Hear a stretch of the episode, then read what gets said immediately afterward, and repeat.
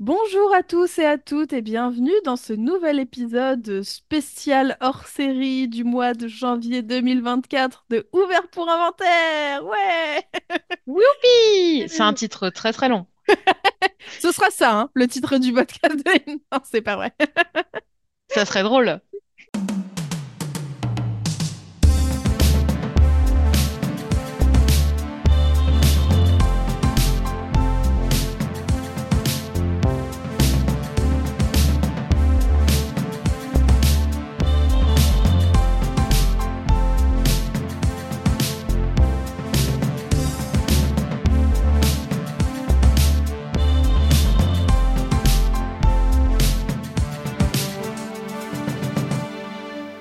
Les films, ça sert à ça, euh, à apprendre à vivre, à apprendre à faire un lit. Bonjour Léa, Bonjour Alénis, bonjour Co- tout le monde. comment vas-tu? Ça va bien. Pour un mois de janvier, franchement, c'est pas trop mal. Mais après, on a, on n'en est pas encore au Blue Monday, donc euh, Ah, j'attendrai l'article France Info qui nous dira quand être déprimé et quand ne pas être déprimé. Le moment, je ne suis pas déprimée. et quand arrêter de te déprimer? Oui, ils l'oublient un peu celui-là, j'ai l'impression que ça se perd dans les dossiers, mais bon. Ouais, bah ouais. Bah pour Bonne moi, année? le début du printemps, quoi. Donc euh, c'est compliqué. Voilà, c'est compliqué. encore un petit peu de marge. Mais bon. Ça va aller. Léa, pour ceux et celles qui peut-être ne t'ont pas encore entendu, c'est pas la première fois que tu viens sur Ouvert pour Inventaire, puisqu'on a fait ensemble tout un débrief de la chute de la maison Usher qui était génial, c'était trop cool. Évidemment. Et, euh, et tu étais venue auparavant pour l'émission spéciale Buffy. Donc finalement, Ouais. tu es une, euh, euh, une régulière des hors-séries de Ouvert pour Inventaire. Une hors-sérienne ou une euh, orienne série. On trouvera un truc. Je me trouverai un titre. Euh, oui, tout à fait. Mais en plus, euh, l'accueil est sympathique, la compagnie est sympathique, donc je ne vois pas de raison. En fait, tant qu'on me dit pas de sortir, euh, qu'il n'y a plus rien à voir, circuler madame, je reviens.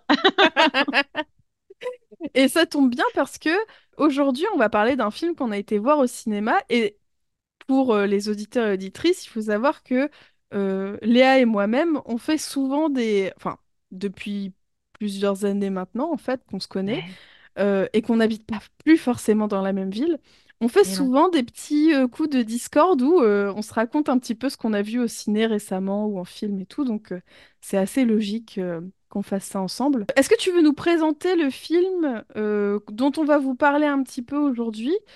Hmm, tout à fait. Il s'agit donc de Dream Scenario, qui est réalisé par Christopher Borgli. Mhm. Je pense que ça se prononce comme ça, et si c'est pas le cas, bah, qui nous appelle et qui ou qui me laisse un message avec pour faire des vues, avec notamment dans le rôle titre Nicolas Cage. Il est pas tout seul puisqu'il y a Julian Nicholson, Michael Cera notamment qui fait une apparition, euh, qui jouait récemment dans le film Barbie et euh, qui m'a fait beaucoup rire euh, dans les deux films. Voilà. Et donc, l'histoire est celle d'un professeur, un professeur d'université, Paul Matthews, qui est un petit peu le, prof lambda, qui a l'air un peu chiant, qui est dans sa petite routine avec sa femme, ses deux filles. Voilà, le mec bien sous tout rapport, mais sans grande histoire. Et puis, petit à petit, euh, il se rend compte que les gens le regardent bizarrement, que, des conversations tournent souvent autour de lui. Et pour cause, parce que il apparaît dans les rêves de plusieurs personnes. Ça touche d'abord des gens dans son entourage, et en fait, le phénomène devient mondial. Il apparaît dans le rêve de tout le monde. Et euh, lui qui a toujours rêvé de notoriété, c'est un petit peu le coup de projecteur qu'il... Alors, pas qu'il a toujours rêvé, mais c'est une occasion comme une autre. Et donc, il va être célèbre, être reconnu pour être le mec qui pop dans les rêves. Sauf que si au départ c'est un phénomène euh, de société un peu marrant, ça prend une tournure beaucoup plus tragique, slash euh, dramatique, slash angoissante. Tout à fait. Voilà. On peut ajouter aussi que ce film, il a été produit par euh, la société de production A24, qui depuis quelques années, depuis finalement pas si longtemps que ça, euh, produit des films un peu indé, un peu artistiques, un peu, euh, un peu film de genre finalement, que ce soit Mm. de l'horreur ou euh, comme ce film-là, des films un peu zarbi, quoi. Ouais, Euh, et on retrouve pas mal de gros succès de genre d'ailleurs contemporains, les films de Harry Astor, un de mes films préférés de 2022, After Yang de Kogo Dana, les films de Ty West, etc., etc. Donc, ouais. Le film est un peu estampillé à 24. Avant même de savoir un peu de quoi ça parle, on, on a un peu ce truc de... On sent que ça va être un peu chelou, un peu, euh, un peu étrange, quoi, comme film. Ah oui, complètement. Puis il y a une sorte de cahier des charges, je trouve, des films à 24. Alors moi, je suis très, très, très acheteuse de ce genre de film parce que oui, c'est estampillé ciné-film, cinéma de genre. Oh là là, vous voyez mieux que tout le monde. Et j'adore qu'on me dise ça. Donc oui, évidemment que ça me plaît. Mais faut reconnaître que, euh, voilà, ils ont, même en termes de montage, en termes de scénario, parfois même en termes de casting, Mm. Ouais, c'est c'est des codes qui reviennent, qui changent pas des masses, et en même temps, c'est ce qui permet d'identifier le genre. Et j'ai l'impression que ces temps-ci, euh, avec les énormes, enfin, je veux dire, et on a des sociétés de production qui sont euh, gargantuesques, donc quelque part, à 24 joue le jeu aussi. Ouais, tout à fait. Et d'ailleurs, le film est produit par Ari Aster, et ça se sent. J'ai vu ça au générique, je me suis dit, oui, tout tout Ouais. s'explique, hein, on est à Névroseland, donc ça va, on, On on est à est. Névrosland, j'adore. Bah un peu quand même. hein. Oui, vrai. Non, mais complètement.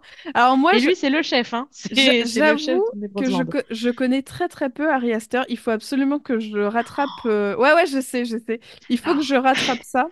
Euh, Ouais. je, je sais que Louis, qui est là d'habitude dans Ouvert pour Inventaire, le déteste. Enfin, il me semble en tout cas.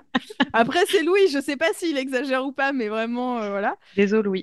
Euh, mais moi, je pense que c- c- à mon- il y a de grandes chances pour que ce soit ma cam, à vrai dire. donc, il faut Mm. vraiment que je rattrape ça. Surtout qu'il y a quelques-uns de ces films qui sont dispo sur euh, Prime Video, sur Canal+, et tout. Donc, euh, il y a Et moyen de... d'autant qu'il a des courts-métrages qui sont disponibles sur YouTube. Il a commencé par les courts-métrages et s'est très vite fait repérer. Et bon sang, comment c'est le malaise, Ah ouais? les courts-métrages. C'est génial, hein. Mais euh, oh là là, il avait déjà bien géré ses thématiques, Ouais, le, le petit bonhomme. Et son premier film, si je dis pas de conneries, c'est Hérédité. Et moi, ça reste un de mes films d'horreur préférés euh, de toutes années confondues. hein. C'est, pour moi, c'est brillant. Ok, Voilà. d'accord. Bon, bah écoute, il faut vraiment que je me fasse ça. C'est sur ma liste, euh, je crois que c'est sur ma short list euh, des films à voir en priorité en plus. Donc, euh, Youpi. donc Comme voilà. ça, on fera un hors-série cinéma de Harry Astor. Grave, franchement. Mais franchement, avec plaisir faire. parce qu'en plus. euh, Et puis, il y en a pas mal qui sont trouvables relativement facilement. Donc, Oui, c'est... ça peut carrément se faire. Euh, mais on n'est pas sur Harry Astor, c'est vrai. euh, Christopher Borgli qui a. Alors, j'ai regardé, je vous avoue, mes infos, c'est Wikipédia, mais qui est le réalisateur de Drib et Sick of Myself. Donc, c'est seulement son troisième long métrage. Je ne connais rien du tout des deux premiers longs métrages, je les ai pas vus. Euh, Et il me semble que, si je dis pas de bêtises, je crois que Nicolas Cage aussi fait partie de la production du film. Oui, Donc vraiment, on sent que euh, dans ce film-là, il y a vraiment un jeu sur l'aspect euh, pop culture même de Nicolas Cage. Les mêmes, pour ceux qui ne savent pas, c'est euh, des images qu'on s'envoie pour se faire des blagues. Je ne saurais pas trop comment l'expliquer, mais ou euh, soit avec un texte, soit sans, c'est pour donner une émotion ou une impression ou ce genre de choses, quoi. Et Nicolas Cage est- a été, euh, enfin, est depuis un petit moment un des, une des figures de proue de- des mèmes, quoi. On retrouve souvent son visage, justement, dans ces mèmes. Donc Mm. là, il y a vraiment un jeu sur ça euh, avec, euh, comment dire, tout son jeu d'acteur. C'est-à-dire que vraiment, parfois, ouais, il a une tête de même. Enfin, il a une tête de Nicolas Cage qui fait une tête pour être se retrouver sur Internet, quoi. ouais, Et complètement. Il y a une scène dans le film. Alors, je vous avoue que je l'ai vu il y a pas si longtemps, mais je me souviens plus de tout. Enfin, c'est un des points un peu négatifs du film, c'est que je le trouve assez oubliable, Mhm. malheureusement. Mais par contre, il y a quelques scènes qui m'ont fait mais, mourir de rire. Et il y a une scène au tout début du film où il revoit euh, une de ses anciennes collègues qui a écrit un livre, qui va sortir son livre, et lui est dégoûté parce qu'il n'a pas sorti son livre. Mais on se rend compte en fait qu'il a finalement rien fait pour sortir ce livre. Il n'a pas commencé à Il l'écrire. n'a pas donc, de livre. Il n'a pas de livre. Mais il est quand Ouais. même hyper jaloux de pas être le premier à l'avoir sorti. Et euh, pardon. Et il s'entraîne à pencher la tête pour lui serrer la main. Et vraiment, c'est un truc que je fais maintenant dans ma vie personnelle avec mon copain. Parce que ça nous a fait mourir de rire juste de le voir. C'est pas du tout euh, radiophonique comme explication, mais vraiment. Non, Voilà. mais je vois. En fait, c'est ce film-là, c'est une façon pour Nicolas Cage de se réimprimer dans notre inconscient collectif et de nous obliger à faire des choses ou à dire des choses. Ouais. C'est un, c'est un gourou, en fait, hein. C'est ça. Faut le dire. Non, mais oui, bah, de toute façon, Nicolas Cage, pendant longtemps, ça a été une caricature, entre guillemets, de lui-même. C'est-à-dire qu'il prenait que des, que des productions très fauchées ou du direct to DVD, des choses comme ça, parce Mm. que le bonhomme a flambé euh, sa carrière en flambant tout son fric. Mm. Il a eu énormément de dettes euh, à son actif. Il a fallu rembourser et puis arrêter d'acheter des hélicos. Enfin, il a acheté des trucs invraisemblables. Donc, il a arrêté à peu près ça et il a accepté beaucoup de projets qui l'ont rendu un petit peu ouais, euh, ridicule. Ou... Il y a toujours eu un jeu particulier, je Mm. trouve, même dans des productions euh, entre guillemets sérieuses. Mais ouais, il y a, y a quelque chose chez lui. Il y a toujours un moment qui, qui dérape, quoi. On pourrait dire qu'il cabotine, mais je trouve que c'est même pas forcément intentionnel chez lui. Ouais. Et, et là, c'est intéressant parce qu'il y a un propos très méta dans le film, Mm. À savoir que oui, on a tous et toutes une image très caricaturée de Nicolas Cage, et là, c'est un peu euh, ouais, cette sorte de, de fantôme euh, de mème ou ouais, de fantôme de caricature qui revient et qui montre bah, le côté clown triste, parce que c'est vrai qu'on s'est beaucoup foutu de sa gueule, et bon, bah, derrière, euh, derrière cet homme qui cabotine, il y a aussi un petit cœur qui bat, j'imagine. et- Bah, et puis, je trouve que vraiment un des points très forts, c'est que dans ce film, euh, alors je trouve qu'il joue très bien et Mm, qu'il a beau avoir cette tête ou à parfois ces expressions euh, où t- tu sens que ça pourrait être une image d'internet un peu pour euh, l'utiliser pour euh, un usage comique, on va dire. Néanmoins, il joue vraiment un personnage assez touchant et assez humain, même dans ses travers, c'est-à-dire euh, le fait que euh, il n'ait pas écrit une ligne de son livre, mais que il soit euh, jaloux, le- son rapport à sa famille, à sa femme, et son rapport aussi à cette espèce de notoriété qui lui tombe dessus, mm. où il sait pas trop comment le prendre au début, il est à la fois hyper content et à la fois perdu en fait. euh, dans tout ça, je trouve que c'est assez... euh, euh, ça rend l'intrigue et ça rend le personnage assez intéressant, quoi. Ouais, complètement. Et c'est le, c'est l'anti-héros aussi. Je trouve que il a, enfin, il a, il est pas présenté sous un bon jour en Mm, soi, ce personnage de Paul Matthews. Et en même temps, c'est intéressant parce que oui, c'est le, c'est la caricature du prof de fac qui a toujours voulu écrire et puis finalement, il a jamais pris le temps de le faire, donc il devient prof parce que c'est la voie rapide entre guillemets. Euh, c'est pareil, on sent que dans son couple, euh, pff, comment dire. Ils, il y a- ils sont dans leur zone de confort, mais euh, il, comment dire, il prend sa femme et ses enfants un peu trop pour acquis, mm.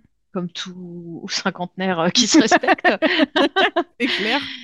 Et ouais, c'est un petit peu le, le Pacha qui a toujours voulu devenir quelqu'un et qui brutalement devient quelqu'un, sauf qu'il Mm, sait pas quoi en faire de cette notoriété. complètement. J'ai trouvé le, j'ai trouvé le principe intéressant. Mm.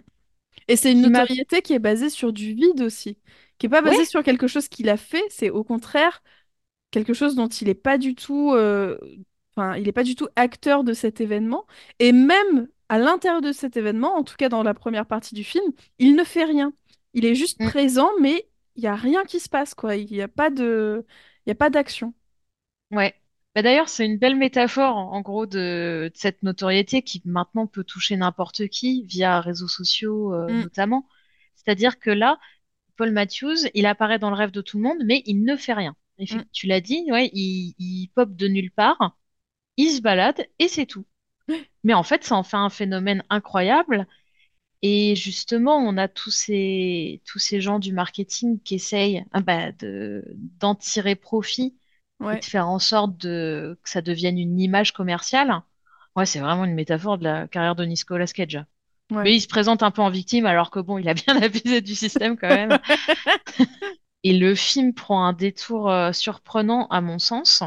Moi, je l'avais pas vu venir parce Mm. que petit à petit, Paul Matthews commence à agir dans les rêves, Ouais, mais à terrifier les personnes euh, qu'il euh, visite, entre guillemets. ouais, Il devient violent, il Mm. devient terrifiant, etc. complètement. Et c'est marrant parce que au début du film, je me disais déjà, tiens, ça ressemble un peu à hum, Freddy les Griffes de la nuit. Mm. Et en fait, euh, plein milieu du film, on vire complètement là-dedans. Ouais. C'est, vraiment le boogeyman qui surgit dans vos rêves, qui essaye de vous tuer dans vos rêves, de tuer, étrangler, violer. Enfin bref, euh, il a Mm. toute une série de d'actes qu'on le voit faire. Et d'ailleurs, euh, enfin, sans, sans vouloir la jouer vieux jeu, j'ai été étonnée que le film n'ait pas un avertissement parce que les scènes de cauchemar où il Mm. attaque au marteau, il étrangle, etc. Bon, j'ai pas fait la maline dans la salle. J'adore l'horreur, c'est pas le problème, mais c'est- j'étais pas partie là-dessus. C'est clair, ouais. ouais. Il y a une scène qui fait à la fois peur et à la fois hilarante. C'est quand euh, il se met à courir avec un grand sourire aux lèvres sur, euh, dans la chambre de sa fille. Et il court oh, à grandes enjambées. En fait, il marche très vite. Et c'est. ouais. Enfin voilà, c'est c'est- c'est à la fois effrayant, à la fois drôle à voir parce que tu te dis qu'est-ce qui se Qu'est-ce qui se passe? Ben, c'est bien parce que le film donne ce côté étrange que tu ressens dans les rêves, hein, où passe. il y a un côté très absurde quand tu rêves, où euh, si tu te posais cinq minutes, tu te dirais, mais c'est ridicule ce qui est en train de se passer. Mm. Et en même temps, c'est une sorte d'inquiétante étrangeté de, j'aimerais en rire, en même temps, ça me fait un peu flipper. Exactement, ouais, ouais, c'est, c'est, c'est exactement ça. Et tu l'as dit, effectivement, euh, avant du coup qu'il ait ce virage euh, négatif dans le film, que les gens commencent à faire des cauchemars avec lui, euh, il va dans une espèce de start-up euh, de médias, on va dire, Mm. et il rencontre, euh, il rencontre, pardon, ces, ces, ces gens du marketing, dont Michael Cera, qui joue un peu le dirigeant de la start-up. Et je me suis dit, c'est drôle parce que ce personnage je, le- je, je le vois finalement assez peu dans des films et à chaque fois que je le vois, c'est vraiment, il a une image soit un peu geek, soit un peu d'éternel adolescent. il a, il a pas vraiment, enfin, je l'ai, je crois pas l'avoir vu vraiment dans des films où il joue un adulte euh, qui fait des trucs euh, Bah non, mais il normaux, enfin, vieillit tu pas vois. en même temps, Michael Cera, c'est son problème, c'est physiquement. Ouais. Bah ouais, ça reste un ado, quoi. Donc Mm, maintenant, c'est bien parce qu'on lui donne le, le rôle de, ouais, de start-upper euh, qui sont aussi des grands gamins dans leur tête. Donc, quelque part, c'est raccord. On a réussi à lui trouver une, euh, un métier d'adulte où tu t'agis comme un gamin, donc tant mieux pour lui. Et c'est vrai qu'il est cantonné à ses rôles de, ouais, soit grand benet, soit grand geek. Ouais, exactement. Mais il joue bien. Bon. Mais j'allais dire, t'es quand même toujours hyper contente de le voir. euh. Et d'ailleurs, dans... Alors moi, c'est un truc qui m'a un peu laissé de côté. Peut-être qu'on va pas tout spoiler non plus parce qu'on a, on a déjà spoilé une partie, mais à un moment, on voit aussi l'acteur qui joue euh, Greg dans Succession. Alors, je me souviens plus de son nom, je suis désolée. Euh, je vais pas vous le retrouver maintenant, mais c'est très très drôle parce que déjà dans la série Succession, il joue un peu ce personnage de du mec qui est hyper opportuniste, qui est là. On Hmm. sait pas vraiment s'il bosse, on a l'impression qu'il fout pas grand-chose. Il veut juste être là au bon moment, au bon endroit. Et c'est un peu ce qui se passe dans le film. C'est le gars, tu sais, avec les bagues. euh, Enfin bon, bref. D'accord. Oui, je vois, parce que j'ai pas vu Succession et c'est mal et c'est sur ma liste. Oui, je Succession. sais, je sais. Euh, mais donc, euh, donc voilà. Et j'ai noté du coup parce que je me suis dit, ouais, c'est vrai que Nicolas Cage, il a fait euh, pléthore de films, quelques-uns très bons et d'autres qui sont des nanars absolus. Et en fait, Dream Scenario, c'est son 98e long métrage, sans Dieu. compter les séries télé, les courts-métrages et tout le reste. Juste de films, enfin de longs métrages, c'est son 98e. Ça fait 42 ans de carrière, 98 films. Donc effectivement, c'est vraiment... euh, c'est impressionnant. Et Et c'est à peu près la dis... seule fois où je trouve qu'il joue juste. Ce qui est rassurant pour tous les acteurs et actrices qui veulent se lancer, Ouais, croyez en vos rêves. c'est clair, c'est Oh clair. là là. Et Mais ouais, euh, non, globalement, t'en as pensé, enfin, t'en as pensé quoi? Disons que ça t'a plu, ça, ça t'a mis mal à l'aise? euh alors, j'ai beaucoup aimé le... Alors moi, j'aime bien les films à concept. Déjà, c'est un... Mm. J'avoue, j'aime bien, même quand c'est pas forcément euh, tenu jusqu'au bout, ça me plaît plutôt bien. Euh, Et aussi, j'ai beaucoup aimé le début du film. Mm. L'esthétique, le... comme tu dis, l'inquiétante étrangeté, tu... tu comprends pas trop ce qui se passe. Euh, Il y a quelques scènes dans le film qui m'ont fait extrêmement rire parce que je suis un gros bébé. Je Donc pense que tu voilà, penses à la même scène que moi bien et j'ai éclaté de rire. De toute façon, on était quatre dans la salle, donc euh, j'ai pas gêné grand monde. pour les auditeurs et auditrices, l'humour particulièrement pipi caca, c'est vraiment, c'est c'est pas plus, plus haut que ça, quoi. Donc voilà, j'ai quelques scènes qui me restent en mémoire, mais par contre, je me suis dit, je l'ai vu il y a vraiment, il y a quelques semaines, mais il y a pas si longtemps que ça, euh, je le trouve assez oubliable à certains Oui. autres moments. Par exemple, la fin du film, je suis pas sûre de m'en souvenir. Il y a des moments, la, toute la deuxième partie du film où justement il y a ce renversement. Je sais pas si je serais partie de ce côté-là, en tout cas avec euh, le truc des rêves et tout. Tu vois, je trouve ça un peu too much. Ouais, je comprends. Voilà. Mais cela dit, on peut pas lui empêcher de pas avoir été jusqu'au boutiste avec ce concept-là. Donc, à la fois, je suis pas déçue, juste c'est pas, ça me touche pas autant que le- la première partie du film. Ouais, ouais, ouais, je comprends. Et toi? Bah écoute, pareil, j'ai beaucoup aimé le début. Quand ça virait plus à l'horreur cauchemar, j'étais mitigée parce que je savais pas trop ce que le film voulait nous dire. Est-ce que fallait prendre pitié euh, de Paul Matthews? Mais il y avait un côté contre cancel culture qui me plaisait moyen en Mm. disant mais bon sang, euh, mais tous ces gens veulent euh, veulent me supprimer, veulent m'annuler alors que je suis gentil. Regardez, je suis un homme blanc de ça. Enfin bref, un, un peu un peu la caricature si tu veux, mais je me disais, mais pourquoi le perso... Enfin, je veux dire, évidemment, en plus, pour le coup, à un moment, il rêve que lui-même s'attaque et il voit à quel point c'est terrifiant pour les personnes Mm. et jusqu'au bout, il veut pas entendre ça. Et ça m'a un petit peu gênée parce que c'est notre personnage principal, donc tu es censé, mine de rien, t'identifier à lui. Et pff, ouais, je savais pas trop sur quel pied danser. Enfin, ouais, j'avais peur que ça se termine encore plus mal que ça, ce film. Et bon, ça va. Mais de l'autre, je me disais, oui, c'est en même temps, c'est paradoxal parce que, ouais, il les attaque dans les rêves, mais en, en soi, il fait rien. Mais Mm. En même temps, les autres, ils sont quand même traumatisés. Donc, dans ce cas-là, qu'est-ce qu'il faut faire? Arrêter, continuer, arrêter, continuer. Bref, Mais ça je va parce pas trop. il aurait une belle carrière en France. Oh, la balle perdue! Ah, c'était, brillant. À un moment, euh, Michael Cera lui dit qu'en gros, ils vont, euh, ils vont faire publier son bouquin ou je sais plus quoi, mais euh, ils vont le faire plutôt en Europe et particulièrement en France où la cancel culture est complètement... Enfin, l'anti-cancel culture est complètement acceptée dans la société, quoi. Donc c'est... On est un peu en mode... Ouch! Ah! Oui, d'accord. Oh non, mon écho! Ouais. Après, j'ai, ouais, j'ai, j'ai bien aimé la fin, surtout la, la dernière scène. Je l'ai trouvée très touchante et j'ai eu envie de me raccrocher au film. En fait, quand j'ai vu le générique, j'étais en mode, non, attends, attends encore un petit peu. Enfin, Ouais. y, il y avait le début de quelque chose de très beau. Mm, Donc, honnêtement, plutôt, plutôt agréablement surprise. Et puis, les prestations sont très chouettes. mm. Bon, et puis pareil, hein, tu me mets un filtre Polaroid, moi je suis contente, hein, parce que, euh, parce que je suis une connasse de, de cinéphile à 24. Donc, euh, voilà, c'est tout. Oh des, Ouais, oh, des plans alternés. Oh là là, des feuilles qui montent euh, vers le Enfin, voilà. Il y a des gimmicks si tu veux, moi ça m'accroche. Donc euh, Mm. c'est tout, faut, faut, ac- faut accepter. Donc Alors, globalement, on les encourage hein, à aller voir Dream Scenario. bah, c'est un film qui est plutôt court et qui est quand même plutôt sympa et il y a quand même quelques scènes qui valent le détour, je trouve, malgré Oui. tout. Et voir euh, Nicolas Cage jouer de cette façon-là, à la fois, euh, à la fois caricatural et vraiment patent, je trouve ça assez chouette. Donc Mm. euh, moi, je serais plutôt pour conseiller Doigt de d'aller le voir si vous avez le temps, quoi. Et ben nous, on vous dit à très vite. Oui.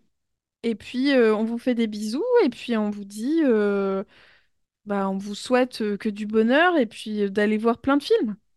Ouais, exactement. Allez, Voilà. Hein bisous! Bisous.